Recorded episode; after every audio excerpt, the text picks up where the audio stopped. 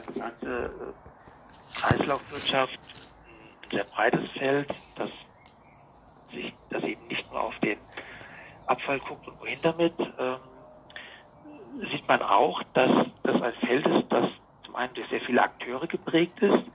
Ähm, wir haben die Abfallerzeuger, wir haben die Abfallentsorger, wir haben den, ähm, ja, den Inverkehrbringer von Produkten, wir haben den Nutzer, den Bürger, uns, alle die Wirtschaft, äh, all diejenigen sind äh, in diesem Handlungsfeld involviert.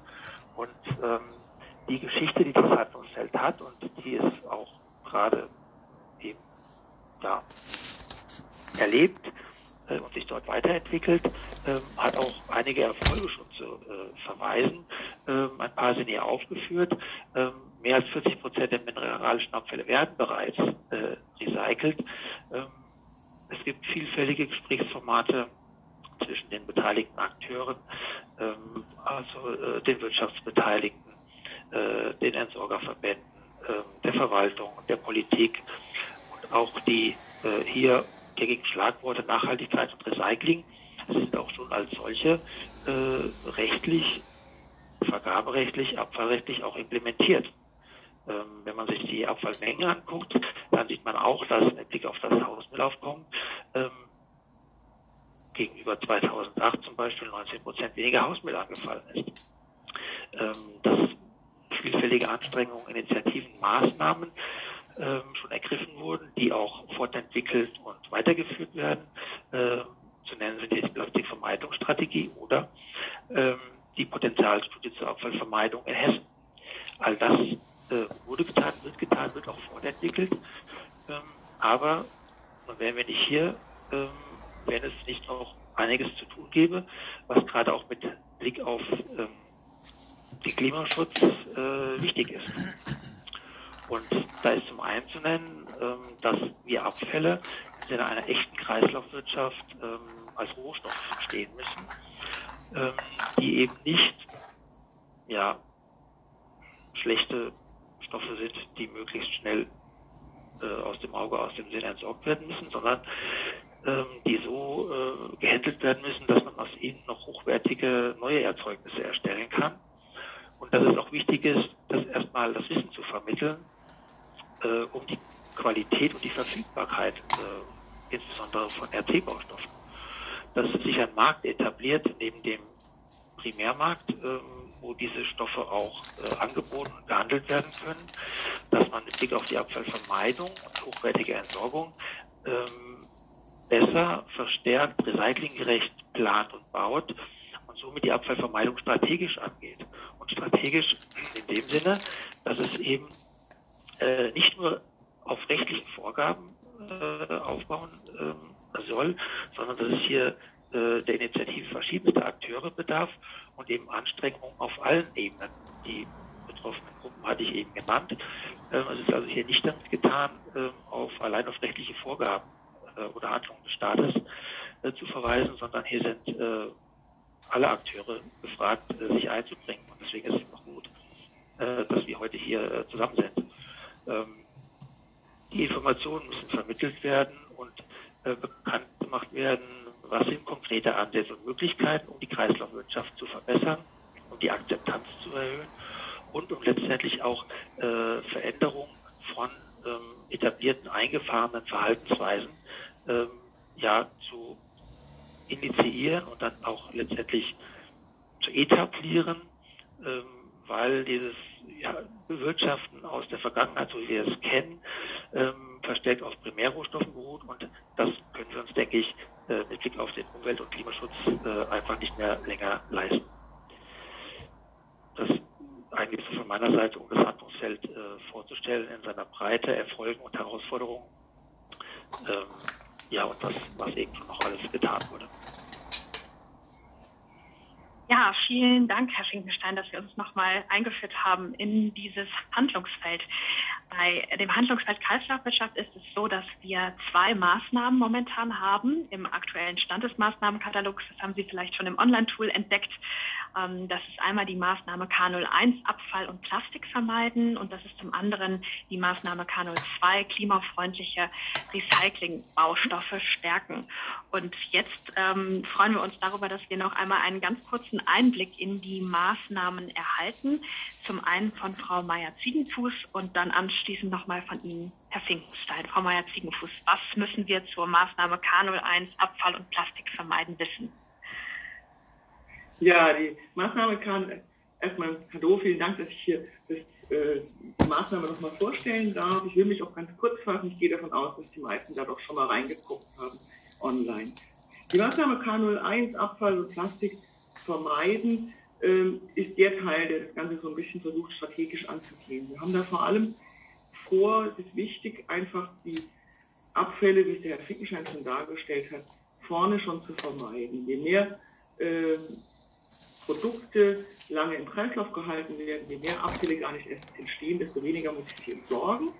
Und darauf wollen wir strategisch hinarbeiten. Wir haben damit auch schon begonnen, äh, indem wir eine Potenzialstudie bereits in 2020 erstellt haben, wurde auch bereits erwähnt, dass wenn man da genau reinguckt, kann man sogar sagen, dass eine Verminderung der Mengendurchsätze in dem Konsumgüterbereich von Kleidung, Lebensmittel, Möbel, Elektro- und Elektronik und Verpackung, wenn wir dort 5% einsparen, können wir eine Reduktion von klimarelevanten Emissionen von etwa 350.000 Tonnen CO2-Äquivalenten pro Jahr erreichen, also eine erhebliche Menge. Nun gut, 5% einsparen ist nicht einfach. Ähm, es hört sich leichter an, als es ist. Angehen wollen wir das, indem wir möglichst konkrete Maßnahmenpakete entwickeln, zu den besonders klimawirksamen Produkt- und Abfallströmen. Das sind eben zum Beispiel Textilien, Möbel, Elektrogeräte, aber eben auch Lebensmittel und Verpackungen. Da möchten wir durchaus auch Themen angehen, die wir als Land machen können. So haben wir ein Projekt jetzt zum Beispiel schon gestartet zum Thema Abfallvermeidung bei der Beschaffung, Nutzung und Entsorgung von Berufskleidung. Da kann das Land gegebenenfalls selbst Einfluss nehmen im Rahmen seiner Funktion als öffentliche Hand. Weiterhin möchten wir auch das Thema Abfallvermeidung insgesamt in der Beschaffung mehr implementieren. Und wenn man jetzt die Abfallvermeidung so betrachtet, dass man sagt, nun gut, möglichst wenig Abfälle in, die, in den Restmüll zu geben, dann ist es bei uns auch durchaus wichtig zu sagen, Bioabfälle möglichst wenig in den Restmüll zu bringen, sondern dort rauszuholen, sozusagen, beziehungsweise gar nicht erst reinzugeben und möglichst einen großen Strom der Bioabfälle in die Bioabfallentsorgung zu geben, weil die wiederum gut genutzt werden können, sei es energetisch oder stofflich. Um all das zu erreichen, soll da zwei solche Maßnahmen, also ist, wie gesagt, wird strategisch aufgearbeitet sozusagen. Das Ganze soll ein offener Prozess sein und hat viele verschiedene Facetten. Das heißt, wir können da auch immer noch neue Ideen aufnehmen, weiterentwickeln und so vor, vorankommen. Ein weiterer Aspekt ist bei uns da aber auch wirklich die Verbraucherinnen und Verbraucher anzusprechen, weil auch die eine erhebliche Rolle in der Abfallvermeidung spielen können, indem sie Produkte, äh, die Stichworte dafür sind, leihen, Sekundärnutzung ausnutzen, äh, nicht, nicht alles selbst kaufen, möglichst lang nutzen und so weiter und so fort. Möchten wir gerne kommunikativ angehen. Insofern auch was darzustellen, was kann der Einzelne beitragen. Aber auch, worin liegen seine ganz persönlichen Vorteile. Abfallvermeidung spart manchmal bares Geld. Genauso ist es uns wichtig im Thema Plastik, die bereits begonnene Maßnahme, wo die Verbraucherzentrale die entsprechenden Informationen aufbereitet, fortzuführen und schlussendlich möchten wir gerne auch bei jungen Menschen ansetzen und das schon sehr früh zu implementieren, klarzumachen, äh, die Entstehung von Abfällen möglichst zu reduzieren. Mhm. Ja, das wäre so ungefähr diese Maßnahme in aller, in der möglichen Kürze. Ich habe die 30 Sekunden bestimmt überschritten. Sie dürfen auch etwas mehr als 30 Sekunden sprechen, Frau Meier-Ziegenfuß. Das ist gar kein Problem diese Gesprächsregeln beziehen sich dann gleich auf die Diskussion. Und hier steht auch niemand mit der Stoppuhr, ich verspreche es Ihnen. ja, aber vielen Dank für diesen ersten Einblick in die Maßnahme K01. Ähm, wenn Sie möchten, dann können Sie natürlich auch parallel einmal schauen im Online-Tool. Dort sind ja auch alle Maßnahmen, Steckbriefe aufgeführt.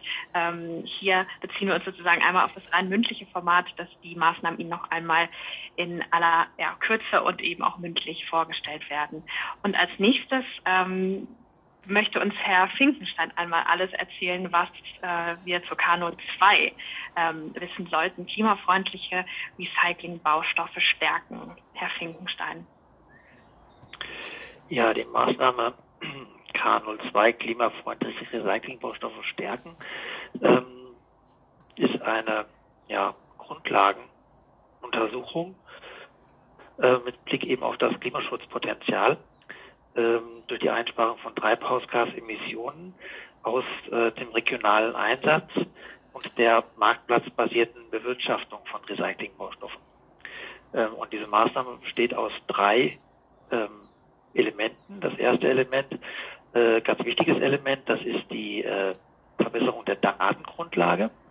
Die Datengrundlage mit der Frage, wie verhalten sich eigentlich die Abfallströme Bau- und Abbruchabfälle äh, im Bereich Beton, ähm, Ziegel, Gips, ähm, Gemische, äh, hauptsächlich Boden auch. Ähm, wie verhalten sich die Abfallströme? Ähm, weil da haben wir ja nicht so äh, ja nicht so gute Daten, weil es sich um nicht gefährliche Abfälle handelt und die nicht dem Nachweisverfahren unterliegen. Und man greift da für solche Fragen eben auf verschiedenste äh, grobe Daten zurück und wir würden diese Daten als ersten äh, Schritt gerne äh, präzisieren ähm, und auf dieser Datenbasis dann ähm, verschiedene Szenarien ähm, erarbeiten.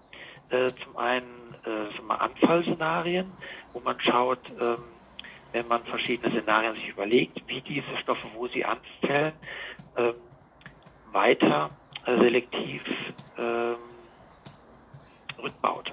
Also wenn man versucht, äh, in Szenarien ähm, darzustellen, mehr Anstrengungen zu unternehmen, diese verschiedenen Abfallstoffe, Baustoffe äh, selektiver äh, zu, am Anfallort zu erfassen ähm, und dann in einem gegenüberstehenden Szenario Szenarien aufzustellen, ähm, zum einen mit Blick auf die Datengrundlage, ähm, noch ergänzend auch zu gucken, wo haben wir jetzt vorhandene Aufbereitungsanlagen, aber auch Baustoffwerke, die ähm, zum Beispiel Ziegel herstellen, Gips herstellen, ähm, Beton herstellen.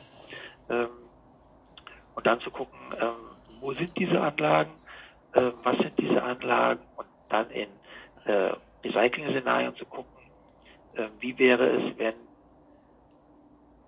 weitere Anlagen verfügbar wären in Hessen, aber teilweise auch ähm, an der Landesgrenze außerhalb Hessens. Und wenn man diese beiden Szenarien dann verknüpft, ähm, dann soll in einer ja, mehrdimensionalen Matrix das Klimaschutzpotenzial ähm, ermittelt werden, ähm, wie sich diese beiden äh, selektive Rückbau und ähm, Verfügbarkeit von ähm, Recycling-Baustoffwerken, Baustoffwerken und deren Entfernung zueinander auf das Klimaschutzpotenzial des, und das ist eben das Wichtige hier, regionalen Einsatzes von RC-Baustoffen auswirkt. Weil die Transporte in der Regel ein hohes Klima, eine hohe Klimawirkung haben. Ähm, von daher die Frage, ist denn grundsätzlich der Einbau von RC-Materialien, egal, egal wie weit man sie fährt, äh, überhaupt sinnvoll? Das ist so der Kern äh, dieses, äh, dieser Maßnahme. Und im dritten Baustein ganz wichtig damit zu verknüpfen, was ich eingangs sagte, Wissen über die Qualität und auch die Verfügbarkeit von RC-Materialien, ähm, einen Marktplatz zu etablieren, eine hessische äh, Sekundärbaustoffbörse, wo eben Recyclingbaustoffe, aber auch gebrauchte Bauteile, Baustoffe äh, angeboten werden können und gehandelt werden können. Denn äh, meine Wahrnehmung ist auch, dass oft die äh, Verfügbarkeit äh, dieser Stoffe ähm, nicht so richtig im Bewusstsein äh, ist und ähm, es auf jeden Fall eine Hilfestellung sein könnte, wenn man eine Plattform hat, wo man das erkennt, wo man das sieht, die sich etabliert ähm, und dann eben auch ganz, ja, wie andere Baustoffhändler auch, äh, wo man sonst Baustoffe erwirbt, äh, solche Plattformen nutzen kann. Das sind eben die drei Säulen dieses Maßnahmenvorschlages und das macht die äh, Maßnahme K02 aus. Mhm. Ja, vielen Dank Ihnen beiden, Frau Meier-Ziegenfuß und Herr Finkenstein, für diese Druckbetankung im Handlungsfeld Kreislaufwirtschaft. Wir sind eine kleine, feine Runde heute an Teilnehmenden, ähm, die ich auch jetzt nochmal ganz herzlich begrüßen darf. Und ähm, da tatsächlich ist jetzt äh, die Möglichkeit für Sie einmal mit uns zu teilen, ob es Fragen gibt oder Erkenntnisse, die Sie ähm, an dieser Stelle äh, auch an die Maßnahmenreferentinnen, an die Handlungsfeldreferentinnen natürlich auch ähm, stellen möchten. Und das tun wir, indem wir einerseits anbieten, dass sie uns mitteilen können, wenn sie Erkenntnisse haben oder andererseits besteht auch die Möglichkeit, dass Sie jetzt ganz konkret zu den Maßnahmen auch Fragen loswerden können. Alles, äh, was das Herz begehrt, ähm, könnten Sie jetzt sozusagen loswerden, wenn Sie ein Verständnisproblem haben äh, bei den Maßnahmen oder wenn Sie gerne jetzt schon darauf hinweisen möchten, dass eventuell Ergänzungsbedarf besteht. Welche Erkenntnisse haben Sie ähm, die Sie mit uns teilen möchten zu den Maßnahmen oder welche Fragen bestehen auch bei den Maßnahmen. Entstummen Sie sich gerne. Sie können die auch gerne in den Chat schreiben. Lassen Sie uns gerne wissen, wenn es eine Frage gibt oder eine Erkenntnis, die Sie gerne mit uns teilen möchten. Ich sehe schon, Herr Hummel, Sie melden sich. Haben Sie eine Erkenntnis oder eine Frage? Wie schön. Habe ich mich schon gemeldet? Verdammt, ich dachte, ich will doch nicht als Erster hier was machen. So, äh, kleine Frage. Ich weiß nicht, ob es Erkenntnis oder Frage ist. Beispiel Baustoff Rea gibt es, ist ja absehbar mit Ende Kohleverstromung, dass da über die Hälfte unserer Rohstoffbasis quasi verschwindet. Das wäre ja ein Einsatzbereich, wo man sehr schnell einen starken Recyclingbedarf hat. Gibt es da einen Fokus drauf? Ist das einfach mit dabei oder weil man da ja eine mhm. Zeitschiene hat im Vergleich zu anderen Bereichen, wo absehbar ist, ich habe spätestens hoffentlich 35 50 Prozent Reha gibt es wenig oder gibt es weniger? Also da ist eigentlich kein, äh, kein Fokus, äh, was das Gutachten äh, angeht, drauf, äh, weil das, äh, wie Sie sagen, ist, ist ja eine, eine überregionale Fragestellung oder Herausforderung, äh, die auch mit entsprechenden Erhebungen, ähm, die seitens der Lager auch veranlasst wurden ähm, und auch ähm, der ähm, Länderarbeitsgemeinschaft äh, Ressourcenschutz ähm, erhoben wurden.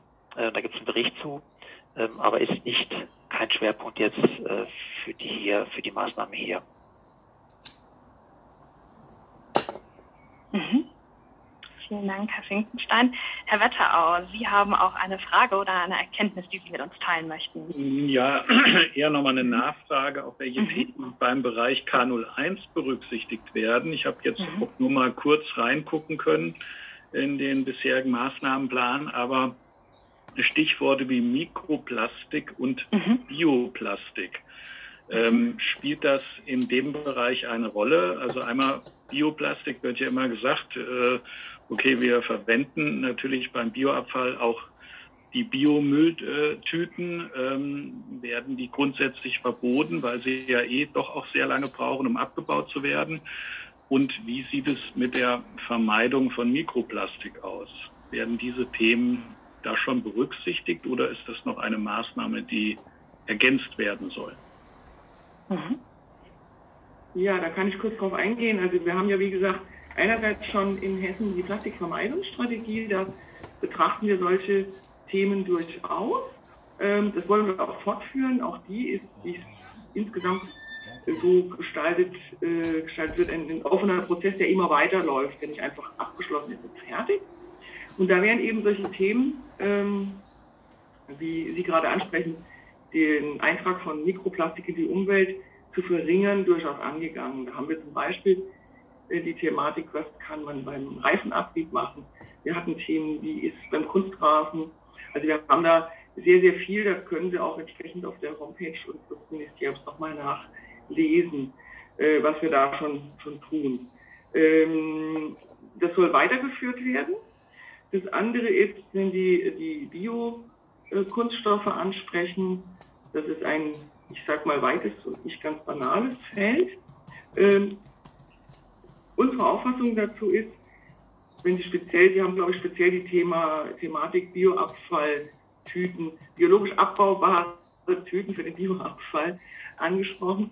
Da ist es tatsächlich abhängig davon, was für eine Anlage hinten dran vorzufinden ist.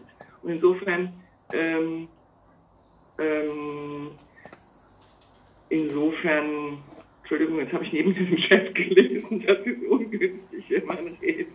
Können wir gleich nochmal drauf eingehen. Machen Sie ruhig ja, ja, den Punkt zu Ende und dann. Sofort. Ähm, denn es kommt darauf an, was für eine Anlage dahinter ist. Das heißt, es ist von Landkreis äh, zu Landkreis und von Stadt zu Stadt gegeben, verschieden, ob die nutzt, genutzt werden dürfen oder nicht. Da sind wir allerdings eher kritisch, sag ich mal. Es gibt wenige Landkreise, die es bei uns sinnvollerweise einsetzen können.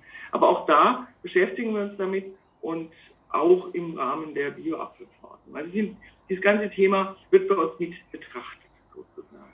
weil ich gerade im Chat gelesen habe, welche äh, Homepage ich meine, ähm, ich kann die vielleicht einfach in den Chat schreiben, ähm, zum Thema Plastikvermeidungsstrategie. Das kann ich gerne machen.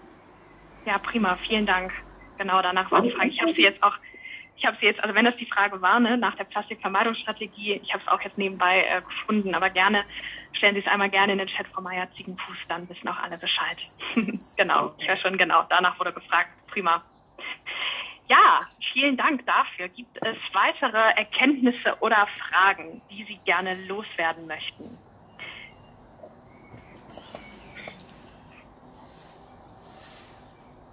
Ja, Frau Kur, bitte.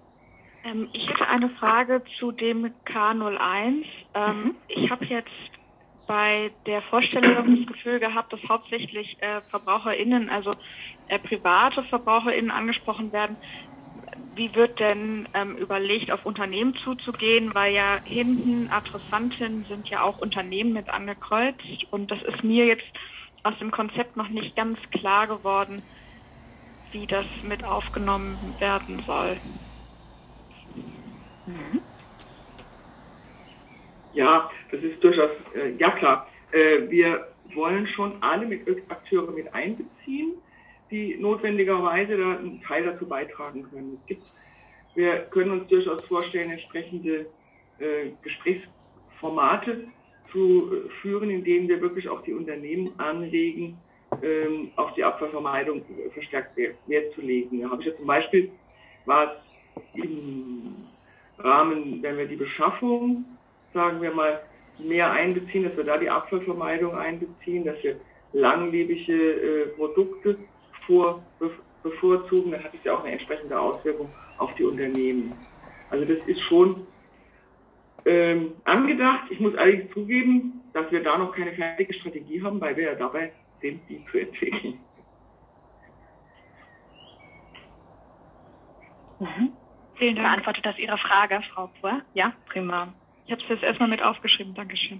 Ja, vielen Dank. Und dann sehe ich Govi. Darf ich Sie, darf ich Herr Govi sagen oder einfach Govi für ihn sagen? Vielleicht. Govi ist super. Ja?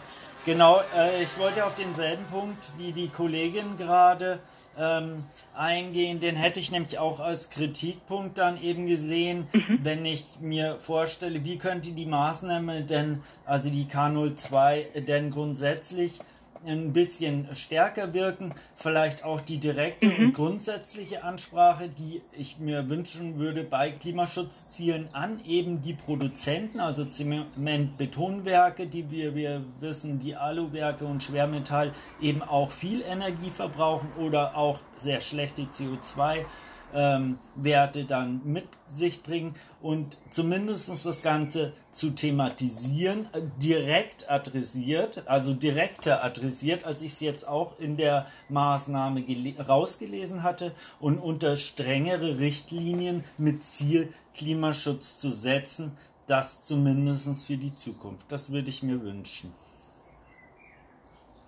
Mhm. Frau Meyer-Zinkfuß, möchten Sie direkt darauf reagieren? Ja? Ja, ich kann es, äh, ich kann es sehr gut verstehen, dass Sie sich wünschen, dass da strengere Richtlinien, strengere Regelungen auch da mhm. sind, wenn ich das verstanden habe. Man muss dabei eines sehen, wir sind natürlich das Land, sag ich mal. In der abfallrechtlichen Gesetzgebung und Regularien sind wir auf Bundes- und EU-Ebene unterwegs sozusagen. Wir haben kaum eine Möglichkeit, landesrechtliche Regelungen da einzuführen und Vorschriften zu machen. Wir können aber auf die Unternehmen zugehen, wir können Gespräche führen, wir können anregen, wir können Plattformen machen. Und äh, insofern darauf hinwirken.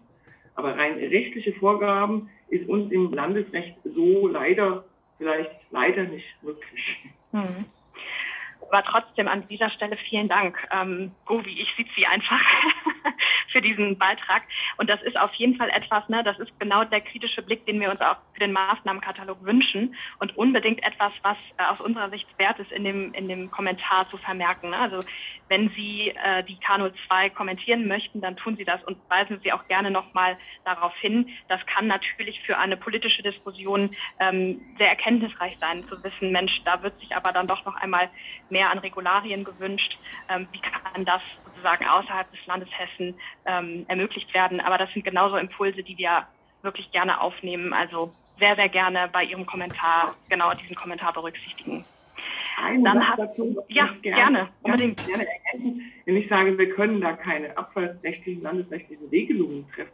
Mhm. Stimmt schon. Dass wir aber schon können, ist, sagen wir mal, auch aktiv auf, äh, im Rahmen von Bundesgesetzgebungsverfahren Mhm. darauf wirken und auch sowas tun wir. Wir machen durchaus auch mal eine Bundesratsinitiative in diese Richtung oder unterstützen Mhm. entsprechende Vorstöße, so wie wir denken, dass es sinnvoll ist und diese Ziele mit, richtigerweise mitverfolgt.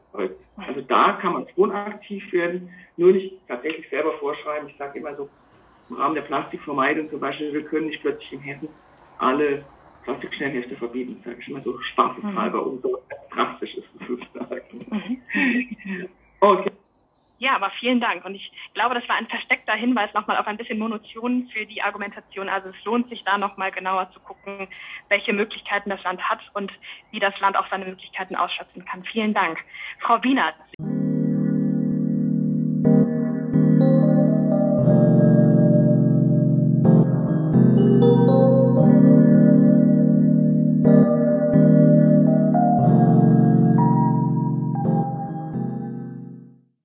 Vermeiden. Jetzt sind wir, was die Abfallwirtschaft anbelangt, als Papierindustrie, wir sind eine ganz große Recyclingwirtschaft, weil natürlich Altpapier einer unserer wichtigsten Rohstoffe ist.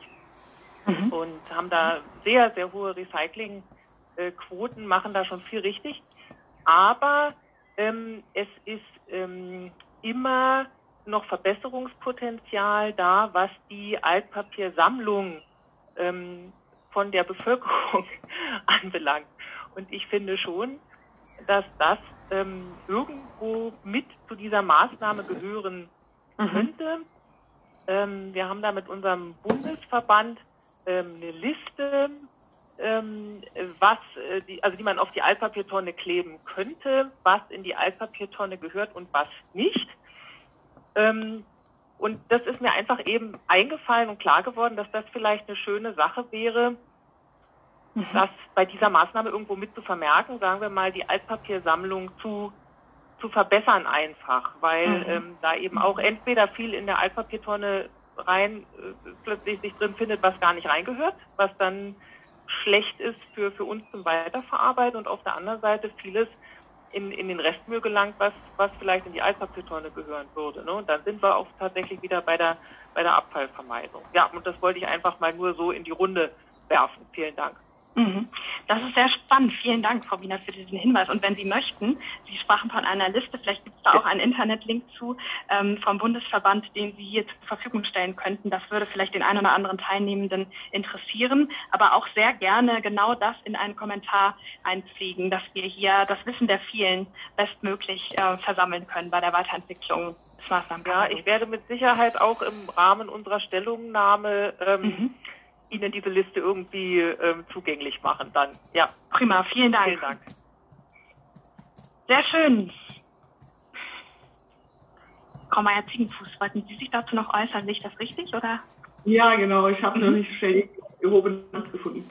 Ja, das, das ist eine ganz interessante Anregung. Und wenn Sie vorhin äh, gehört haben, dass wir äh, auch bei den Bioabfällen zum Beispiel was ganz Ähnliches in der Richtung vorgehen. Das heißt, die Abfalltrennung, wie gehe ich mit den Abfällen hinterher richtig um, wenn sie denn angefallen sind, wenn ich sie nicht vermeiden konnte, sozusagen, ist auch da, äh, spielt auch damit rein. Und da ist sowohl das Altpapier als auch die Bioabfälle als auch die Verpackung und so weiter gefordert, da den Umgang richtig zu machen, um hinterher das Recycling zu ermöglichen, was ja im weitesten Sinne auch ein naja, einen positiven Einfluss auf die Abfallvermeidung hat. Also wir sehen das, wir nehmen das auch gerne auf und vielen Dank für den Hinweis, aber wir denken auch in die Richtung gerne mit weiter. Prima, vielen Dank. Industrie alles wissen sollten. Ja, ich versuche es ganz kurz zu machen, weil wir ja noch die Herausforderung gleich haben, dass nicht zwei Dinge vorgestellt werden, sondern sechs. So, ich versuche mal einen anderen Hintergrund zu nehmen. Ich tauche mal kurz ab, dass Sie den schöner sehen können. Also so sieht das ungefähr aus, wenn beim weltgrößten Stahlproduzenten, also in China mit über 50 Prozent der Weltproduktion Stahl produziert. Und das kann nicht gut sein. Also ist klar, man muss versuchen, Rohstoffe einzusparen, Ressourceneffizienz zu erhöhen und natürlich Prozessemissionen zu reduzieren in der Industrie. Bei uns sieht es nicht mehr so schlimm aus wie hier auf dem Bild. Da sind wir schon besser, aber natürlich benutzen wir trotzdem diese Materialien, verursachen durch den Verbrauch die Emissionen, die man hier wirklich schön sehen kann. Handlungsfeld Industrie hat relativ straffe Ziele über die Sektorenziele auferlegt bekommen. Wir wollen die prozessbedingten Emissionen gegenüber 1990 halbieren und die energiebedingten Emissionen sogar dritteln. Wir haben schon, man kann sagen, ein bisschen was erreicht. Allerdings erstens, die ersten Einsparungen sind relativ einfach. Ein Teil der Einsparungen haben erreicht, dass wir halt uns freuen, dass das irgendwo anders so aussieht und nicht mehr bei uns. In Ruhrpott sah das vor ein paar Jahren auch noch anders aus oder in Ostdeutschland 1990, als dieser Wert festgelegt wurde. Also müssen wir da richtig ran und etwas tun. Die sechs verschiedenen Maßnahmen, die gleich vorgestellt werden, haben wir versucht, hier in vier Punkten zusammenzufassen also in vier Handlungsaktivitäten. Einmal Aufbau einer zentralen Anlaufstelle für Unternehmen auf dem Weg in die emissionsarme Wirtschaft, weil bisher gibt es viele Einzelaktivitäten, weil wir wollen zukünftig in dem Bereich gezielt für Unternehmen das konsolidieren und zusammenführen, dass man nicht an vier oder fünf Stellen nacheinander anfragen muss, sondern eine Art Lotsenfunktion hat, die einen weiterführt. Zweitens Ausbau von bestehenden Beratungskapazitäten und natürlich auch die Schaffung von neuen. Zum einen ähm, wissen wir, dass viele unserer Beratungsprogramme, die wir schon haben, einfach ausfinanziert sind. Wir wissen, die haben ihre Kundschaft, allerdings viel mehr könnten wir gar nicht abarbeiten, weil einfach mehr Mittel zur Verfügung sind. Die wollen wir also aufbohren und gleichzeitig wollen wir neue Angebote schaffen, nämlich für Bereiche, wo es derzeit noch gar keine passenden Angebote gibt. Da sind wir natürlich dann auch interessiert am Austausch mit zum Beispiel Frau Kur und Kollegen, die haben bestimmt auch noch mal Ideen, welche Bereiche vielleicht noch nicht so gut abgedeckt sind. Und da wollen wir sozusagen jetzt sagen, offen reingehen und schauen, welche Lücken haben wir zu den bestehenden Angeboten. Drittens, das ist äh, der Hebel für ganz viel, wollen wir versuchen, die Kapitalflüsse hin zu klimaschonenden Geschäftsmodellen zu steuern. Ähm, als Finanzplatz Frankfurt haben wir da vielleicht äh, besondere Aufgabe, die uns dazu fällt, aber natürlich auch eine besondere Chance, das zu erreichen. Da werden wir auch gleich noch ein konkretes Angebot zu hören. Und nicht zuletzt wollen wir die industrielle Kreislaufführung der wertvollen und endlichen Rohstoffe wesentlich erhöhen, damit wir eben nicht mehr so viel von da hinten brauchen, sondern schöne, saubere Recyclingstoffe benutzen können. Und da ist natürlich jetzt direkt der Konnex zum Paket, was wir vorher gehört haben. Da ging es jetzt viel um Recycling-Baustoffe, die sind natürlich ein Teil, aber wir haben auch Recycling-Kunststoffe, Metalle und so weiter, die aber auch alle in den Baustoffen vorkommen. Also ich glaube, das kann man nicht so ganz trennen. Deswegen, das sind auch zwei verschiedene Ressourcen, das passt aber hervorragend zusammen und wird dann auch in der Summe, glaube ich, gut ineinander greifen. Da brauchen wir uns gar keine Sorgen machen, dass wir da Überschneidungen haben. Ich sehe da ganz klare Ergänzungen. Ich glaube, ich springen Sie gleich auf die zweite Folie, Frau Z, vermute ich. Jawohl. Was haben wir bis jetzt erreicht? Wir haben 2018 eine Ressourcenschutzstrategie veröffentlicht. Da wurden schon mal Grundlagen gelegt. Man muss sagen, es fehlen aber noch ein paar Maßnahmen, um diese Dinge auch zu erreichen. Aber die Strategie dafür gibt es schon. Dann wurde 2020 ähm, eine Messmethode ähm, entwickelt mit 19 Akteuren, die ähm, ihre Klimawirkung des Portfolios damit veröffentlichen. Das ist ja ganz wichtig, wenn wir Finanzströme steuern wollen, müssen wir erstmal wissen, wo liegt das Geld, was verursache ich mit dem Geld und was muss ich vielleicht einmal, oder welche Position im Portfolio muss ich anpassen, um weniger schädliche Klimawirkung zu haben. Und nicht äh, zuletzt 2021, also ganz frisch, Beschluss der hessischen Innovationsstrategie, die auch ganz stark unter dem Schlagwort Nachhaltigkeit steht und dazu führen soll, dass insbesondere in der Innovationspolitik in Hessen viel darauf geachtet wird, dass neue Technologien, neue Prozesse entwickelt werden, um die Wirtschaft nachhaltiger zu gestalten, Emissionen und Verbräuche zu senken. Herausforderungen, naja, Aufbau einer zirkulären Wirtschaft. Ich war heute Morgen in der Arbeitsgruppe von der Nationalen Plattform Ressourceneffizienz, da war das genau eins der Themen. Und alle wissen so ungefähr, wie man dahin will, aber wie wir dahin kommen, wenn man ganz ehrlich ist, weiß noch keiner. Wir müssen aber anfangen. Also wenn man sich anguckt, wie lange wir für Infrastrukturen brauchen, wenn wir also für eine Recyclingwirtschaft neue Infrastrukturen brauchen, die sind nicht in drei Jahren da.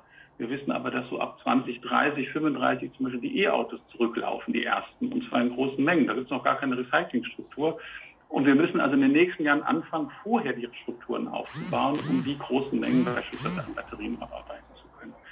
Dann äh, Herausforderung natürlich tatsächlich diese Kapitalflüsse hin zu klimaschonenden Geschäftsmodellen dann auch zu lenken. Und wir wollen versuchen, wirksame Impulse dann für eine nachhaltige Transformation der Industrie in den verschiedenen Bereichen zu setzen.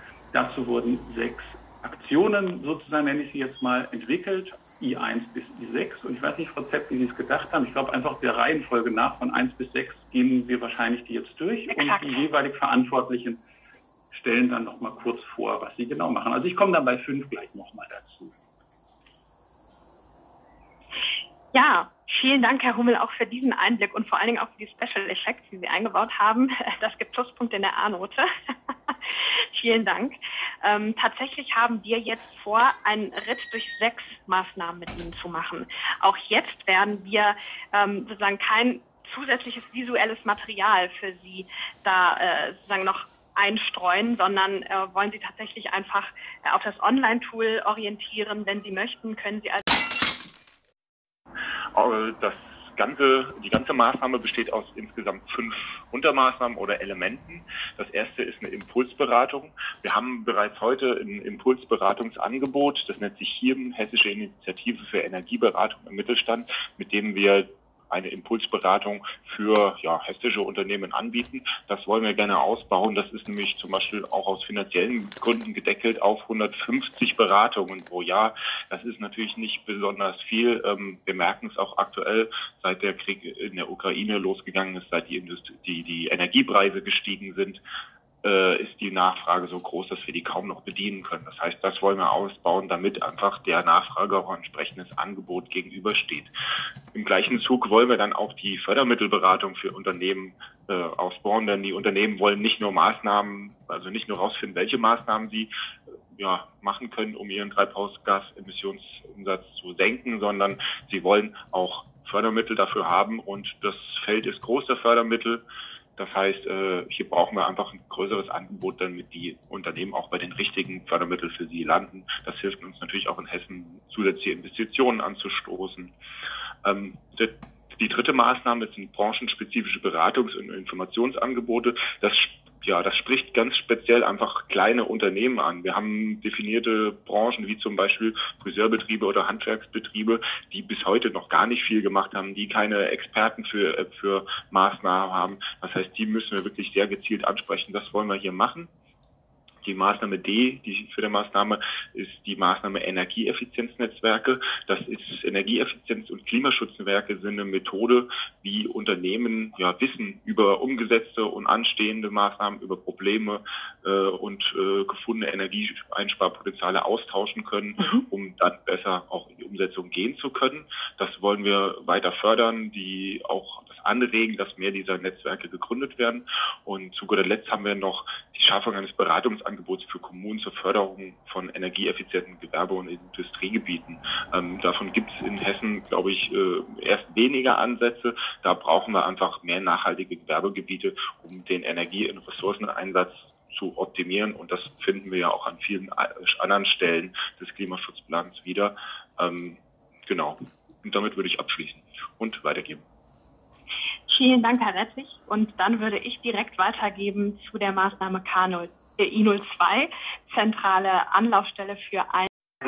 Also ein Unternehmen ähm, könnte und sollte sich ja fragen, ganz aktuell natürlich und ganz wichtig, wie kann ich Energie sparen, wie kann ich Abfall vermeiden, äh, an welchen Stellen habe ich Rohstoffabhängigkeiten, Materialabhängigkeiten, äh, die ähm, ja ungünstig teuer sind, ähm, wie kann ich CO2-intensive oder auch teure Rohstoffe vielleicht auch ersetzen, äh, wie kann ich Rezyklate einsetzen, aber auch beispielsweise, äh, was bringt es denn, wenn ich Rezyklate einsetze? Ähm, was bringt es denn, wenn ich meinen Fuhrpark ähm, auf äh, E-Autos umstelle? Ähm, oder beispielsweise auch, was, was bedeutet denn Eco-Design? Wie soll ich denn mein Produkt haltbarer machen? Warum eigentlich? Und ähm, Ähm, wieso soll ich es äh, oder wie kann ich es äh, reparabel machen? Das sind ganz, ganz viele Fragen. Das ist ein sehr, sehr breites Spektrum bis hin zu der Frage, wie kriege ich eigentlich meine Mitarbeiter da auch mitgenommen? Und wir möchten gerne, weil es eben sehr, sehr viele, ähm, sehr, sehr viele Stellen gibt, sehr, sehr viele ähm, Ansprechpersonen gibt für diese einzelnen Felder, eine Anlaufstelle äh, schaffen, wo tatsächlich Unternehmen anrufen können, mit diesen Fragen erste Antworten bekommen und dann eben auch an die entscheidenden Stellen weitergeleitet werden, aber trotzdem immer weiter begleitet werden. Und unser Ziel ist, dass mit so viel wie möglich Unternehmen ähm, im Betrieb direkt vor Ort Einsparpläne erstellt werden, äh, wo gezeigt wird, äh, mit welcher Maßnahme, ganz betriebsspezifisch, welche Maßnahme, was erreicht werden kann, was es kostet aber auch welche Fördermöglichkeiten es gibt. Äh, und dann aber auch dem Betrieb geholfen wird durch diese Anlaufstelle, ähm, bei, zum Beispiel bei der Beantragung von Fördermitteln. Und wir hoffen uns damit natürlich auch, dass ähm, beispielsweise von EU äh, oder auch Bundesförderprogramm noch mehr Gelder nach Hessen fließen können, weil die hessische Wirtschaft sie eben stärker in Anspruch nimmt. Und an den Stellen, wo ähm, beispielsweise unsere eigenen Förderprogramme im Land ähm, vielleicht eben ausgelastet sind, ausgeschöpft sind, dass man da, wenn möglich und notwendig, dann auch nochmal nachjustieren und aufstocken kann. Das vielleicht in aller Schnelle. Ähm, durch, ich bin jetzt nicht durch jede einzelnen Baustein durchgegangen, aber vielleicht kann man es als Grundprinzip sagen. Also diese Anlaufstelle soll ähm, sozusagen für, für ein Unternehmen ein One-Stop-Shop sein, der Fragen beantwortet, der auch dann weitervermittelt an die richtigen Stellen, ähm, der auch ganz aktiv Unternehmen anspricht. Und was wichtig ist, dass dieses große Thema, dieses Spektrum, was ich ganz am Anfang genannt habe, systematisch bearbeitet wird, ähm, sozusagen. Und tatsächlich, ähm, wir hatten ja gestern den ähm, Erdüberlastungstag, also dass wir da auch mit dem Datum noch deutlich weiter nach hinten kommen. Mhm. Ja, vielen Dank auch Ihnen, Frau Pastor, durch diesen Sprint durch die Maßnahme. Ich weiß, wir muten Ihnen auch damit ein bisschen was zu, weil die Maßnahmen ja teilweise dann doch auch sehr komplex sind. Aber vielen Dank äh, für die kurze Beschreibung. Es gibt auch schon eine Erkenntnis, die im Chat geteilt wurde. Das nehmen wir hier unsichtbar für Sie schon einmal für die Diskussion auf. Ich würde jetzt einmal weitergeben ähm, an die Maßnahme I03, energieeffizientes Rechenzentrum. Und das stellt Herr Rode vor. Herr Rode, der auch mitbeteiligt war als Wissenschaftler hier bei der Entwicklung des Maßnahmenkatalogs. Ja, vielen Dank, Frau Zepp. Genau, ich habe so ein bisschen die Sonderrolle, weil ich jetzt nicht hier als Ministeriumsvertreter eine Maßnahme vorstelle, sondern eben als Teil des wissenschaftlichen Konsortiums.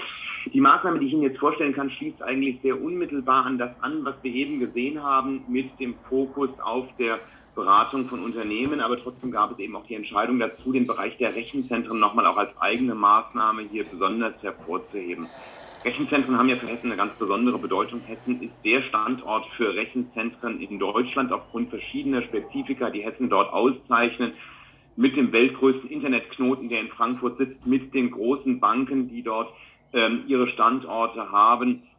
Und insofern spielen Rechenzentren da eine, eine sehr große Rolle und sind einer der Bereiche, die auch im Zuge der zunehmenden Digitalisierung der Gesellschaft ein wachsender Bereich der, des Energieverbrauchs sind. Und insofern sind sie ganz besonders im, im, im Fokus ähm, auch dessen, dass man dort Treibhausgase vermindern soll und muss. Und die Maßnahme zu den energieeffizienten Rechenzentren lässt darauf nochmal durch, den, durch die Einrichtung eines hessischen Rechenzentrumsbüros dort ein Angebot zu schaffen, um spezifisch für die Rechenzentrumsbetreiber eine Anlaufstelle, eine Plattform zur Vernetzung der äh, verschiedenen Akteure in diesem Bereich äh, zu haben, innovative Energietechnologien dort auch zum Einsatz zu bringen. Gerade dieses Peer-to-Peer-Learning ist ja auch ein ganz wichtiges Thema von den Erfahrungen äh, beim äh, ähm, Energieverbrauch voneinander zu lernen, aber eben auch über ähm, das Thema hinaus diesen Standort für Rechenzentren in Hessen natürlich zu stärken. Das ist eine Zukunftsbranche, die dort weiter und verstärkt auch unterstützt werden ähm, soll. Und somit in diesem Bereich auch unter Einbindung der äh, verschiedenen Akteure des, des Landes dann ähm, über die Anbindung an die Hessen äh, äh Trade and Invest mit der Einbindung von House of Energy, der Landesenergieagentur, dort dann eine ja, Plattform zu schaffen, wo äh, die Rechenzentren, Rechenzentren eine Anlaufstelle haben, um letztendlich auf diesem Weg der ähm, Dekarbonisierung ähm, ja dort äh, angesprochen zu werden, nochmal die, äh, direkter und unmittelbarer, als es mit den allgemeineren Maßnahmen der Fall ist. Ja, vielen Dank, das war eine Punktlandung. Perfekt.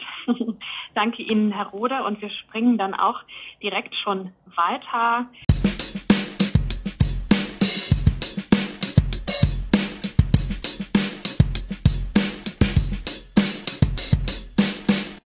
04 Klimaschutz im Bankensektor ähm, geht es im Kern eigentlich eher um Klimaschutz durch den Bankensektor. Also es geht nicht, nicht so wirklich darum, wie es intern bei den Banken sozusagen, wie die sich klimafreundlicher aufstellen können, sondern es geht eher darum, wie man sozusagen die Banken als wesentlichen Faktor äh, für die Finanzierung der Klimatransformation, also eher als Hebel ähm, verwenden kann. Das heißt, was kann man hier tun, um Klimaflüsse hin zu klimaschonenderen Geschäftsmodellen äh, umzuleiten, eben im Einklang mit den internationalen äh, Klimaschutzvorgaben.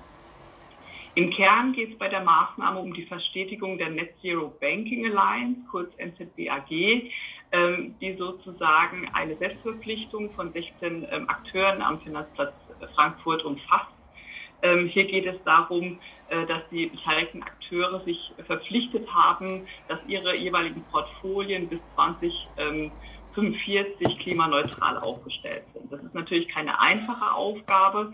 Die Grundlagen sind jetzt gelegt, aber es geht jetzt darum, ähm, diese Selbstverpflichtung sozusagen mit Leben zu füllen und diese äh, NZBAG zu verstetigen. Das heißt, ähm, es muss jetzt daran gearbeitet werden. Sie können sich vorstellen, Banken sind sehr, sehr divers. Die haben ganz unterschiedliche äh, äh, Konstellationen auch intern und es ist gar nicht so einfach, sozusagen zu erfassen erstmal und zu messen und transparent zu machen, ähm, welche äh, ähm, Klimaauswirkungen die einzelnen Portfolien, die einzelnen äh, Produkte intern haben. Und da wird sich eben sozusagen im Rahmen der NZB AG drum gekümmert. Es gibt äh, das Green and Sustainable Finance Cluster, was sozusagen als Dialogplattform hier unterstützt. Und in diesem Rahmen geht es darum, ähm, beispielsweise Berichtsstandards zu harmonisieren, ähm, Transparenz zu schaffen, ähm, gewisse Offenlegungsanforderungen, Stichwort aktuelle EU-Taxonomie, ähm, hier ins Spiel zu bringen und sozusagen es zu schaffen, dass alle erstmal in, mit einer Sprache sprechen ähm, und eben gemeinsam diese, diese Klimaneutralität ähm, bis 2045 ähm, erreichen. Genau, das vielleicht in aller Kürze, äh, ohne, ohne zu arg in die Details zu gehen. Ja, auch Ihnen vielen Dank. Äh, für die Vorstellung und auch hier wieder eine Punktlandung. Vielen Dank. Sie merken, wir haben in der Regie ein bisschen Anweisungen gegeben, sich möglichst kurz zu halten und sind sehr dankbar, dass Sie sich tatsächlich auch daran halten, sodass wir gleich mehr Zeit für die Diskussion haben. Ich sehe tatsächlich auch, dass weitere Hinweise in den Chat kommen. Die nehmen wir natürlich auch schon einmal auf für die Diskussion gleich anschließend, würde aber jetzt noch einmal weitergeben für die I05. Ressourcenwende anpacken an Sebastian Hummel. Ja, warum wir das machen, habe ich ja eingangs schon erwähnt. Kern dieses Pakets sind vier Maßnahmen. Einmal wollen wir Unternehmen unterstützen bei der Entwicklung und auch dem Upscaling neuer Recyclingprozesse und Technologien. Da gibt es noch nicht genug. Wir wollen zur Kreislaufwirtschaft hin, aber es fehlen da doch auch noch neue Technologien. Die werden dann natürlich nicht so ab 2025 greifen, aber ich hoffe mal so ab 2030, die dann auch greifen und wirksam werden können. Zweitens wollen wir den Ausbau hochwertiger Recyclingkapazitäten finanziell unterstützen durch Investitionshilfen, sodass wir hier in unserem Bundesland eigene Recyclingkapazitäten bei den Unternehmen aufbauen, um damit dann weniger Downcycling zu haben und vor allem auch weniger Verbrennung, sondern mehr Kreislaufführung. Als drittes, weil es hilft ja nichts, wenn wir dann nur mehr Recyclingkapazitäten und mehr Recyclingstoffe haben, also Rezyklate. Wir brauchen ja auch eine Akzeptanzsteigerung von Rezyklaten. Die ist die Akzeptanz ist da noch nicht so hoch, wie sie sein sollte und eigentlich sein könnte. Und da wollen wir insbesondere durch Beratung und Kommunikation rangehen, damit dann auch der Markt die Stoffe aufnimmt. Und nicht, desto, äh, nicht zuletzt wollen wir noch einen Recycling-Bonus einführen, damit Unternehmen frühzeitig und mehr als ähm, die Konkurrenz sozusagen Rezyklate in ihrem Alltag einsetzen und vor allem eben diesen diese Angst vor möglichen Problemen beim Einsatz von Rezyklaten überwinden und das äh, wollen wir durch ein kleines sozusagen finanzielles Goodie dann ausgleichen, damit die das machen. Sollte in den nächsten Jahren, was ja wirklich zu hoffen ist, die Mindestquote für den Einsatz von Rezyklaten so nach und nach für verschiedene Stoffgruppen in verschiedenen Bereichen kommen, wäre das aber kein Grund, den Recyclingbonus dann zu beändern, sondern im Gegenteil, den kann man dann immer anpassen an das, was sowieso gefördert ist und dann immer nur denen was zu geben, die dann nochmal deutlich über dem Mindestmaß sind, um sozusagen immer vor dem Mindestmaß zu sein und so natürlich auch Anregungen zu geben, dass es geht, Beispiele zu generieren, die zeigen, dass man da viel mutiger sein kann und auch bei gleicher Qualität mit Rezyklatprodukte anbieten kann und wirtschaftlich erfolgreich sein kann. Das sind die vier Pakete, die wir dort im Rahmen dieses Ressourcenwendepakets anbieten. Ja, auch Ihnen, Herr Hummel, vielen Dank. Und ich darf den letzten Staffelstab einmal weitergeben zu der Maßnahme I06. Dialogformate klimaneutrale Wirtschaft. Und da darf ich übergeben an Frau Dieter.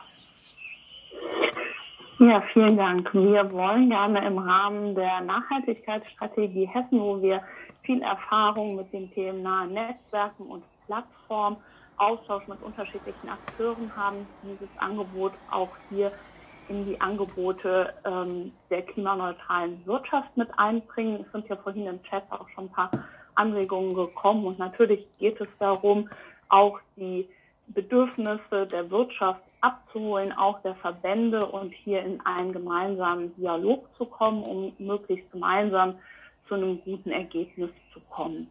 Das wollen wir mit unterschiedlichen Dialogformaten mit Ihnen gemeinsam begleiten, ähm, übergeordnet, aber auch zu Spezialthemen ähm, das ist ja auch ein Thema, was man von den Wirtschaftenden immer als eines der ersten hört. Ja, wir wollen ja, aber es geht einfach nicht so schnell. Die Genehmigungen kommen nicht so voran, wie wir uns das vorstellen.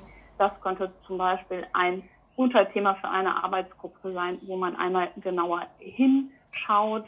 Die, dieses Thema wollen wir auch mit einer Bedarfsanalyse äh, begleiten, um uns selbst als Verwaltung hier auch besser vorbereiten zu können und einen Überblick zu bekommen, was kommt hier eigentlich an Genehmigungsverfahren auch auf uns zu.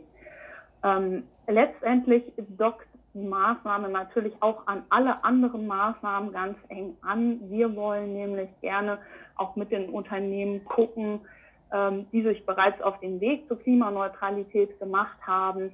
Ähm, welche Lessons learned gibt es denn? Ähm, wie kann man denn ähm, von dem, was bereits an Erfahrung gesammelt wurde, lernen? Was kann man nachmachen? Ähm, was aber auch nicht? Und hier mit diesen Unternehmen, die sich auf den Weg zur Klimaneutralität machen, in den Erfahrungsaustausch gehen, ähm, um auch diesen Weg nochmal zu begleiten. Das in aller Kürze zum Thema Dialogformate klimaneutrale. Ja, vielen Dank, Frau Dieter, auch Ihnen und vielen Dank nochmal allen für diesen kleinen Staffellauf mit den insgesamt sechs Maßnahmen, die vorgestellt sind. Und tatsächlich, Frau Dieter, haben Sie jetzt das Stichwort für die nächste Gesprächsrunde gegeben, nämlich Dialogformate, unterschiedliche Dialogformate. Nach dieser Druckbetankung einer Diskussion zur Kreislaufwirtschaft und diesen sechs Maßnahmen, die Sie jetzt kennengelernt haben, würden wir Sie tatsächlich noch einmal in Breakout-Sessions ähm, einladen. Das wird gleich mein Kollege Jan Heilmann tun. Der wird gleich sozusagen eine kurze Aufforderung an die Teilnehmenden geben, doch bitte Breakout-Sessions beizutreten.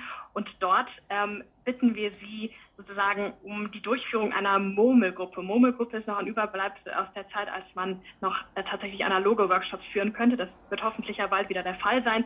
Murmeln aus dem Grund, weil man sozusagen das, das leise Murmeln hört von kleinen Gruppen in verschiedenen, im, im gleichen Raum.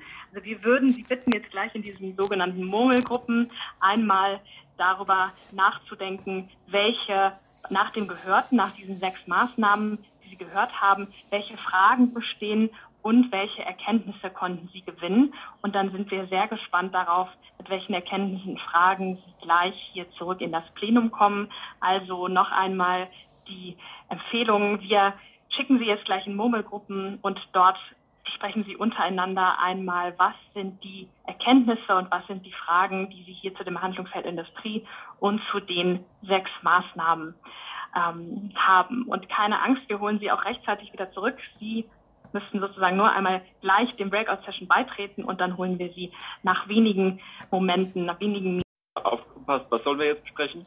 Äh, wir sollen ein bisschen drüber sprechen. Wir haben ja jetzt äh, so ein Holper die Polper über die Maßnahmen äh, gehört und gehabt. Ja. Ähm, was haben Sie, Herr äh, McGovern, denn aus den äh, Ihnen jetzt vorgestellten Maßnahmen herausgenommen? Was wären Ihre Fragen? Wo, wo hinken Sie? Wo würden Sie ähm, vielleicht sogar schon Kritik anbringen? Was würde Ihnen zu dem Ganzen einfallen? So habe ich das verstanden. Also was die bisherige okay, genau, also Vorstellung. Also in, in, genau, in diesem Sinne, ja, können wir ja machen. Jetzt muss ich mal fragen, Frau Bienert, sind Sie, äh, äh, können Sie uns hören? Aber es scheint so Kann zu sein. Sie hören, jawohl. Ah ja, ja, okay. Genau, vielleicht äh, wollen wir uns kurz vorstellen. Also ich hatte ja schon meinen Namen gesagt, Landesenergieagentur. Äh, machen Sie weiter? Äh, ja, Bienert äh, vom Papier- und Pappenverband. Ah ja, okay.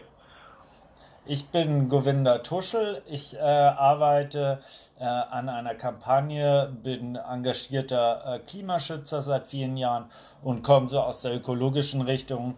Äh, mein Vater hat zum Beispiel an der Müllstrategie damals mit den äh, Tonnen mitgearbeitet. Also äh, ich bin da schon sehr lange einfach jetzt im Klimaschutz. Genau. Ja, Frau Bienert, wollten Sie auch äh, erzählen zu Ihrem, äh, zu Ihrem Erlebnis gerade? Nee, ich, wollte. Ja? Was zu meinem Erlebnis? Ja, ja ich meine ich mein die Vor Vorstellung Nein, hätte, der Maßnahmen. Ja, äh, ich hätte mal eine Frage. Ich habe nämlich die eine Maßnahme, das ging so ein bisschen schnell, Klimaschutz durch den Bankensektor. Diese I04, das habe ich nicht so ganz äh, richtig verstanden. Ich habe nur also mitbekommen, es geht nicht um Klimaschutz im Bankensektor, sondern durch den Bankensektor. Da bin ich dann erstmal aufgeschreckt. Ähm, aber was, was heißt denn das dann eigentlich ähm, genau? Also mit diesem Portfolio, was die sich da, wie sie sich aufstellen ich wollen denke, bis 2045 ja. und so weiter. Hat das jemand von Ihnen vielleicht besser verstanden und kann mir das nochmal erklären? Ich glaube, die Lea könnte das bestimmt erklären. Was meinen ja. Sie? Will sie das auch erklären? Aber die ich gerade nochmal zurückstellen, ich muss mir das nochmal angucken, dann sage ich es Ihnen gleich.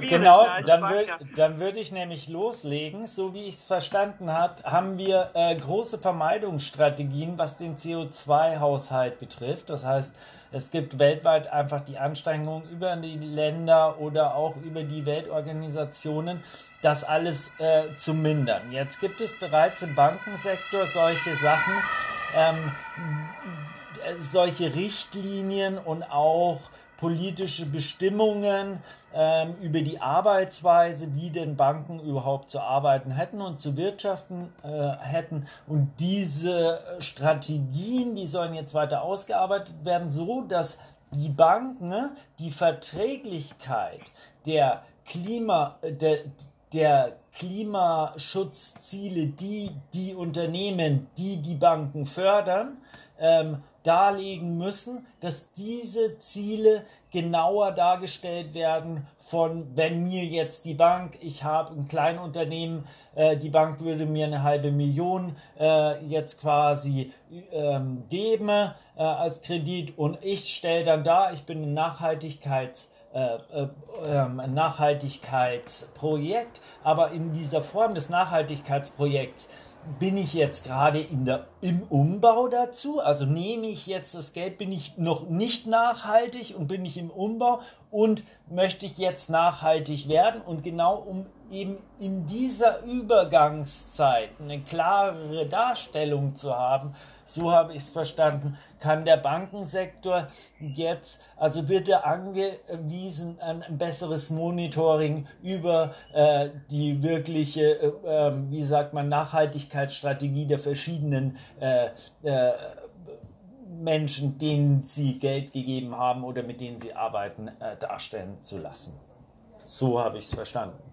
Keine Ahnung. Jetzt kommt die Lea. Mhm. Die sagt was ganz anderes, hoffe ich. Nee, nee, das, das äh, kommt schon hin. Also, genau. Ja. Oh, schade. ja, Nein, nein, nichts anderes. Also klar, die, es gibt ja verschiedene Akteure und ich meine, das äh, ganze, äh, der, der Gesamtzusammenhang, also die, das Land Hessen hat ja nur begrenzte Möglichkeiten, das muss man ja auch immer sehen. Und die, der Klimaplan des Landes äh, muss halt da ansetzen, wo man versuchen kann, bestimmte Akteursgruppen auch zu erreichen. Äh, größere Hebel sind an anderen Stellen ja auch da. Ne? Also gerade was Regulierungsfragen angeht, äh, da sind dem, dem Land schon äh, viele Möglichkeiten äh, dann nicht gegeben zu regulieren in bestimmten Bereichen. Und das sieht man ja auch an den Maßnahmen, die sind ja vorwiegend sind das ja kommunikative Maßnahmen. Die sind äh, ganz selten mal regulativ. In manchen Fällen macht man das, wie zum Beispiel bei der kommunalen Wärmeplanung, aber in, in, in den meisten Fällen nicht. Und das liegt nicht an fehlenden Willen, sondern auch einfach schlichtweg an den Kompetenzen, die das Land hat. Und äh, deswegen ganz viele kommunikative Sachen, also Beratung, Information oder jetzt zuletzt auch das vorgestellte Thema, äh, dass dann auch äh, Austauschrunden ja organisiert werden über die Nachhaltigkeitsstrategie. Ähm, ja, das ist schon ein wirkungsvoller Weg. Wir stellen ja auch immer wieder fest bei unseren äh, Beratungen, die wir machen, es gibt so viele Möglichkeiten, was man alles tun kann äh, in der Industrie. Und auch wenn viele schon auch tatsächlich einiges tun, es ist aber vieles einfach nicht bekannt. Ja, also wir kommen immer wieder in Unternehmen rein, bei denen wir dann auch feststellen, okay, die tun schon einiges, aber die sehen auch dann nicht, dass da nochmal was möglich ist, dass einfach noch äh, die Effizienz gesteigert werden kann und äh, die Energieeinsparung oder eben auch die Dachfläche für eine Photovoltaikanlage, sofern sie denn jetzt äh, zu bekommen ist, ähm, dann belegt werden kann. Also da sind sehr viele Handlungsmöglichkeiten und da geht es ja eben darum, dass man die versucht, durch den Klimaplan jetzt zu erschließen. Aber das ist ein riesen Spektrum jetzt an Maßnahmen, die da vorgestellt worden sind. Ich bin jetzt ein bisschen befangen, weil ich natürlich in der, im Vorfeld der, ähm, der Maßnahmen auch ein Stück weit eingebunden war. Wir waren als Landesenergieagentur, wir sind ja so ein bisschen beratend für die Landesregierung ja auch unterwegs. Also in, insgesamt würde ich Ihnen wahnsinnig gerne mit auf den Weg geben. Ähm, da ich so aus dem radikalen Klimaschutz ein bisschen komme, würde ich äh, insgesamt, dass es noch zu verschleppend ist. Also das ist mein Gefühl. Ja. Äh, wissen Sie, meine persönliche ja. Meinung zum Klimaschutz, weil wissen ich da radikaler bin sagen, in den Ansätzen. Ja. Insgesamt, aber Sie haben es richtig genannt und Sie haben gesagt, es ist viel mit Information und Kommunikation verbunden. Ich möchte dem nichts, will nicht sagen schlecht. Mhm. Ja. Nee, also die, die Fortschritte, äh, die sind... Ähm sind da, aber teilweise sind ja auch Rückschritte da. Wir sehen ja auch Rückschritte mhm. leider. Wir werden jetzt gleich rausgeschmissen hier. Also da sehen Sie die drei Sekunden. Also Dankeschön für den Austausch.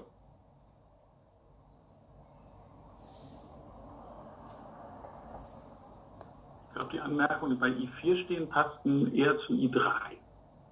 Ich glaube, die sind einfach verrutscht. Zu den äh, Umgang mit dem Internet, genau, ja. Sehr gut, das nehmen wir direkt mal auf. wurde dann auch schon im Chat darauf geantwortet, als Nachhaltigkeitsstrategie binden wir alle Ressorts und ähm, alle Ressorts zusammen und organisieren den Austausch. Ähm, möchten Sie, äh, Frau Dieter, vielleicht noch mal ganz kurz sagen, welche Formate es da gibt und welchen Austausch es da gibt? Also das ist ja im Moment auch noch ein bisschen offen. Es wird sicherlich Formate geben, wo wir gemeinsam mit den Wirtschaftsverbänden, aber auch mit einzelnen Unternehmen sprechen mhm. ähm, werden. Und dann muss man sich natürlich immer vorstellen, dass auch die Experten aus den Ressorts oder einige haben Sie jetzt hier in der Runde auch schon kennengelernt, entweder auch dabei sind oder wir es dann dorthin tragen. Ähm, äh, im Prinzip geht es ja darum, das auch miteinander zu verknüpfen und dass das nicht nur eine Richtung ist, sondern dass das auch dann ähm, einfach wieder äh, zurückgespiegelt wird und wir aber auch ähm, für uns als Verwaltung einfach nochmal ähm, hier mehr Input kriegen, wo, wo sind eigentlich die Themen, wo ähm, wird noch mehr Unterstützung gewünscht, wo sind wir auf dem richtigen Weg. Mhm. Es geht auch viel um Kommunikation von Angeboten, das wurde ja auch eben schon gesagt. Es mhm. gibt auch unglaublich viel, aber dieses Wissen ähm, muss auch transportiert werden und ist ja oft gar nicht äh, verfügbar. Und ähm, äh, da kommt dann einfach viel Wissen ähm, zusammen. Mhm. Da mhm. wollte ich kommen. Mhm. Ja, Frau Bienert, ist das direkt dazu? Eine Meldung?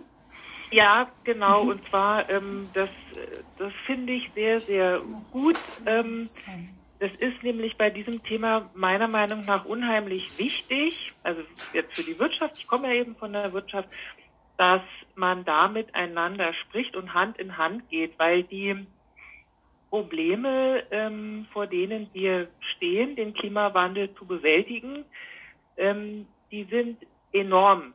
Die sind ganz enorm. Und ähm, wir müssen dran gehen. Das ist äh, überhaupt gar keine Frage. Das geht gar nicht anders. Ähm, und müssen aber versuchen, alle eigentlich mitzunehmen. Denn an der Wirtschaft hängen natürlich Arbeitsplätze. Da sage ich ja nichts Neues. Das ist ja, ist ja ganz klar. Die Wirtschaft ist ja kein Selbstzweck. So und wir wollen natürlich nicht, dass wir nachher super klimaneutral sind, aber weil die sämtliche Wirtschaft ist abgeschafft, das ist alles im Ausland, wir haben enorme Arbeitslosigkeit. Ähm, darum müssen wir versuchen, Hand in Hand zu gehen. Also das war auch das mit diesen, was ich vorhin meinte, die politischen Rahmenbedingungen müssen, wenn irgend möglich, verlässlich sein. Das ist ganz furchtbar, wenn ähm, es dann mal heißt, hier wird irgendwas gefördert, also Kraft-Wärme-Kopplung zum Beispiel ist eine schöne Sache, auch eine sehr effiziente Sache, ähm, wird gefördert und plötzlich heißt es dann wieder, nein, ähm, es wird nicht mehr gefördert, ähm, weil die Unternehmen sich ansonsten wahnsinnig schwer tun, Investitionen zu machen. Ja, ähm, mhm. das ist aber jetzt nicht nur in Hessen ein Problem, das ist ein grundsätzliches, ähm, also ich bin auch für Baden-Württemberg und Rheinland-Pfalz ähm, mhm. zuständig das, und, und auch im Bund. Ähm, also es ist generell ein Problem. Und auf jeden Fall in Baden-Württemberg machen wir jetzt gerade mit unserem Umweltministerium und unseren Unternehmen zusammen, ähm, stoßen wir gerade so einen Zukunftsdialog an, ähm, weil da auch der Wunsch von den Firmen war, wir wollen bitte einen engen Kontakt haben mit der Politik und Hand in Hand gehen. Das ist halt auch bei, der, bei den Firmen ist vielfach Wissen vorhanden, was man dann in, mhm. in die äh, Regierung sozusagen, was man da einbringen kann und umgekehrt die Ministerien wieder ähm, in die Unternehmen. Und das, das würde ich mir wirklich wünschen. Ich finde das ganz toll, ähm, dass man ähm, in Hessen dann eben sowas auch machen könnte. Ja, und das, das war da so mein Punkt. Also darum, ich finde das, finde das ganz prima, ähm, dass sowas angedacht ist. Vielen Dank. Mhm. Ja, vielen Dank, Frau Wienert, auch für, für Ihren ja, Einblick. Das klingt wirklich ähm, sehr spannend und was ich sozusagen jetzt aus dieser Runde auch mitnehme, vor allen Dingen aus dieser Diskussion nochmal für das Handlungsfeld Industrie, ist sozusagen die Erkenntnis, dass Ressourcen und ähm, ja, das Wissen da ist, aber dass das Wichtigste ist, zu überlegen, wie gut sie eingesetzt werden können und zum Gleichen aber auch zu überlegen, wie sie so kommen, also wie Ressourcen und Wissen so kommuniziert wird, dass es genau dort ankommt, wo es gebraucht wird. Vielen Dank dafür. Gibt es weitere Erkenntnisse oder Fragen, die Sie zum Handlungsfeld Industrie haben? Herr Wetter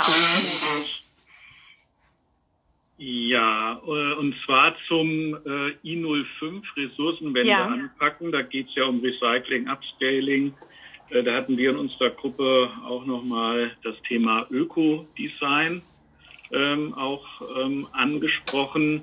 Es geht ja darum, dass irgendwann ähm, auch mal wieder Elektrobatterien von Autos entsorgt werden müssen oder mhm. recycelt werden müssen, um das Lithium zu gewinnen oder Photovoltaikzellen äh, müssen wieder äh, in den Umlauf gebracht werden. Was macht man mit dem Silizium, was da drin steckt?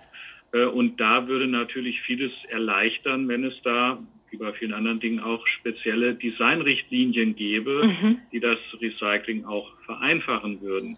Nicht, dass dann wirklich äh, wieder jede Fotozelle, äh, Photovoltaikzelle anders aussieht jeder Autohersteller wieder seine eigene Zellenstruktur hat, die es dann Recyclern vielleicht erschwert, äh, den richtigen Weg zu finden oder äh, zu aufwendig das Ganze äh, zu recyceln. Problematik hatten wir ja schon äh, vor früher, ähm, gibt es wahrscheinlich immer noch, äh, mit den Ladegeräten äh, von den Smartphones, dass es da keine große Einheitlichkeit äh, gibt dass man vielleicht mal ein Ladegerät für diverse Dinge nutzen kann, sondern für, für jedes Gerät ein eigenes Ladegerät braucht. Das alles sind Dinge, die wir letztlich nicht brauchen, um hier Ressourcen zu schonen, aber auch das Recycling zu verbessern. Also das sollte man da sicherlich auch dann im Blick haben. Mhm. Ja, ich würde das direkt weitergeben an Sie, Herr Hummel. Es braucht sozusagen der Hinweis, es braucht spezielle Designrichtlinien, die das Recycling erleichtern, weil sonst der Standard der Produkte fehlt. Ist das etwas, was in Planung ist oder wenn nicht, was macht es schwer? Also ich hasse das zu sagen, aber da kann wirklich das Land nichts machen direkt. Also wir können keine mhm. hessischen Designrichtlinien rausgeben. Also mhm. auch Deutschland kann keine Designrichtlinien rausgeben. Aber gestern, Donnerstag? Ja, gestern war ja zum Beispiel Länderanhörung zur neuen Ökodesign-Richtlinie, wo ja jetzt in den nächsten Ausbaustufen genau die Punkte Rezyklierfähigkeit, Kennzeichnung der Rohstoffe, Rückbaufähigkeit, Reparaturfähigkeit und so weiter nach und nach aufgenommen werden sollen. Das ist erstmal nur im Grunde im Kern für die Elektrogeräte. Der Anwendungsbereich wird Zug um Zug erweitert. Aber genau die Bereiche sind da drin und das ist auch die richtige Regelungsebene. Das wird leider alles noch ein bisschen dauern. So ist das bei diesen Richtlinien, dass das über Jahre entwickelt wird. Aber immerhin ist man da auf dem richtigen Weg. Parallel wird ja dazu dann der digitale Produktpass für die Ökodesign-Richtlinie entwickelt, sodass man eben an einer zentralen Stelle dann auch abrufen kann, zum Beispiel als Recycler, welche Hinweise schon da sind. Also was für Materialien muss ich hier erwarten? Ähm, wie viele Bauteile sind es vielleicht? Das wird ja gerade definiert. Also ich, keiner weiß genau, wie das dann funktionieren wird, weil dafür ist die Richtlinie ja noch in Arbeit. Aber das ist tatsächlich auf europäischer Ebene in Arbeit. Mhm. Und das ist ein absolut wichtiges Thema, gar keine Frage. Das können wir nur in Hessen nicht angehen. Wir können das gerade mal begleiten und natürlich haben wir in Hessen die Marktaufsicht, das ist auch klar, mhm.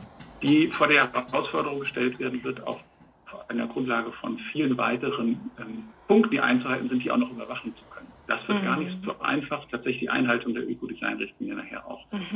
Zu überwachen. Das ist nämlich jetzt schon bei den wenigen Kriterien unglaublich schwer. Und die hatte mal ein Kollege aus der Marktaufsicht gesagt, im Grunde machen wir der homöopathische Marktaufsicht, weil einfach die, dieses Potenzial gar nicht da ist. Wir haben gar nicht so viel Personal- und Laborkapazitäten, um große Prozentsätze dort regelmäßig zu kontrollieren. Mhm. Aber es ist natürlich ganz wichtig, gebe ich Ihnen völlig recht, Herr Petter, auch wäre aber für einen hessischen Klimaplan etwas äh, vermessen zu glauben, dass man da irgendwas erreicht. Wir müssen gucken, dass wir mhm. quasi da, wo wir Einfluss nehmen können, wirklich in der Region bei Unternehmen was erreichen. Ich wollte eh noch mal sagen, wir haben am Anfang habe ich ja gesagt, was wir im Bereich Industrie erreichen müssen. Ein Drittel der Energie halbieren der prozessbedingten Emissionen, das ist so unglaublich viel. Da kommen wir mit nur mal hier fünf Prozent und da drei Prozent, kann man gar nicht anfangen. Das werden wir nie schaffen. Da müssen wir wirklich grundsätzlich ran. Das wird teuer, das wird allen ein bisschen wehtun, aber anders kriegen wir die Ziele nicht erreicht. Und da müssen wir früh anfangen, weil sonst haben wir keine Hebelwirkung mehr. Da dürfen wir wirklich nicht mehr warten. Mhm. Frau Meier-Ziegenfuß, möchten Sie vielleicht dazu noch etwas sagen? Oder war ja, das ein Punkt? Äh, weil ich finde den Hinweis, der ist vollkommen verständlich, der jetzt gerade vom Herrn mhm. Wetter auch genau, kam, ich aber auch ähm, ähnlich wie es der Hummel sagt, nochmal darauf hinweisen, es gibt zum Beispiel eine neue Batterieverordnung auf europäischer Ebene, in der auch genau diese Thematik, wie muss, äh, wie soll das Recycling ablaufen, welche, da gibt es einen entsprechenden Produktpass analog zu dieser Ökodesign-Verordnung, die jetzt kommen wird. Also es wird in die Richtung was getan, aber es ist in der Tat so, dass wir in Hessen eigentlich für unsere Leute sozusagen oder auch unsere Unternehmen mehr nur dahin gehen könnten, was gegebenenfalls sogar darüber hinausläuft, was irgendwie besonders initiativ ist. Und mhm. nicht diese Regelungskompetenz haben. Mhm. Mhm. Und wenn man sich die Batterieverordnung anguckt, was da kommt, die Mindestrecyclingquoten, also von Nickel oder Kobalt aus den Batterien, wir reden da bis 2030 dann immer noch so irgendwie von 20 Prozent. Das heißt, 80 Prozent sind weg. Das liegt aber auch daran, dass wir noch gar nicht die Technologien dafür haben, gerade aus komplexen Batterien einen großen Teil der Rohstoffe rauszuholen. Also das Blei bekommen wir mit glaube, 85 Prozent, wenn ich mich richtig jetzt erinnere, raus. Das ist aber das Einfachste. Und das ist das Schöne, da gibt es einen Markt, weil das Recyclingblei sozusagen günstiger ist als frisches Blei, weil es halt ein hässlicher Stoff ist eben außer in Batterien möglichst wenig benutzt wird. Den kriegt man tatsächlich günstig aus dem Recycling. Bei den anderen Stoffen, Nickel, Kobalt und so weiter, sieht das anders aus. Und da haben wir selbst, wenn die Verordnung kommt, so niedrige Quoten, äh, da wissen wir, wie viel Handlungsbedarf dann noch vor uns ist, um wirklich eine Kreislaufwirtschaft zu erreichen. Mhm. Na, Frau Ziegenfuß schüttelt den Kopf, ist noch nicht so überzeugt. Wir setzen schon mal einen Blitz für Sie, Frau Meier-Ziegenfuß, für die letzte nee. Meldung. Ich denke, es geht eben auch um die Mindestmengen, die an recycelten Dingen recycelten Nickel, äh, Kobalt und so weiter in die Batterien eingesetzt werden müssen. Und mhm. nicht nur um die Recyclingquoten. Und das finde ich eigentlich schon ganz interessant. Bin ich sofort bei Ihnen. Also absolut äh, Einverständnis, beides brauchen wir. Genau, und das wird mit der Batterieverordnung ja auch angegangen. Aber ich glaube, diese Diskussion sollte man jetzt gar nicht noch weiter ja. Wir markieren das auf jeden Fall schon mal als Blitz für weiterführende äh, Diskussionen und danken Ihnen sehr und sind froh, dass wir am Ende dann doch rationalen Dissens erreicht haben äh, mit äh, großen Schnittmengen. Ähm, ich darf noch einmal darauf hinweisen, wir haben es ganz am Anfang gesagt, wir haben die ganze Zeit jetzt schriftlich diskutiert. Das, was Sie hier mit gesehen haben, diese Karten, die immer ins Bild fliegen, das dient tatsächlich ausschließlich der Strukturierung der Diskussion, damit alle sicher sein können, dass alle Punkte gehört werden. Ähm, Unsere Bitte ist an Sie, sozusagen diese Vertiefungsrunden, auch wenn es jetzt hier schon wirklich sehr detailliert und für mich persönlich auch sehr interessant wurde, alles, was Sie sozusagen als Kommentare als Ergänzungen einbringen möchten, tun Sie dies bitte unbedingt im Online-Tool. Das, was Sie hier sehen, das dient sozusagen ausschließlich der Strukturierung unserer Diskussion heute. Das landet jetzt nicht automatisch als Hinweis im, im ähm, Online-Tool. Wir möchten Sie also ganz bewusst auf das Online-Tool auch orientieren und Sie bitten, dort in Stellungnahmen, aber natürlich auch mit Maßnahmenvorschlägen, mit Kommentaren, sich aktiv einzubringen. Und wenn Sie gerne die Mitschrift haben möchten, dann schicke ich gleich in den Chat eine E-Mail-Adresse, ähm, schicken Sie dann an onlinetool.workawesome.de eine kurze Notiz und wir lassen Ihnen diese Mitschrift natürlich auch dann sehr gerne zukommen. Aber nochmals der Hinweis, bitte all das, was Sie als Ergänzung, als Erkenntnis, als Frage haben, was Sie unbedingt möchten, was das wissenschaftliche Fachkonsortium und dann auch die ReferentInnen äh, zu lesen bekommen, unbedingt bitte gerne in das Online-Tool eintragen. Und dann erlaube ich Ihnen, Herr Hummel, jetzt noch zehn Sekunden etwas zu sagen. Ich muss nur was richtigstellen, weil Sie schreiben hier, ja. wir brauchen eine homöopathische Marktaufsicht. Genau das nicht. Wir müssen dafür sorgen, dass wir die nicht nur haben. Also das mhm. wollte ich nur korrigieren noch schnell. Eigentlich bräuchte es nicht nur homöopathische Was ja passiert, wenn wir immer mehr Dinge überwachen müssen, aber gar nicht ja. die Kapazitäten dafür haben. Mhm. Also das Gegenteil. Das wollte ich noch schnell richtigstellen. Super. Vielen Dank. So, Wiedersehen. Wir müssen jetzt losgehen. Ich habe keine Ahnung. Ich will jetzt arbeiten. Arbeiten. Green Acid Ratio. Und solche Sachen müssen sie dann verstehen. Sonst wird das alles. Das ist so anstrengend. Herunterfahren. Oh.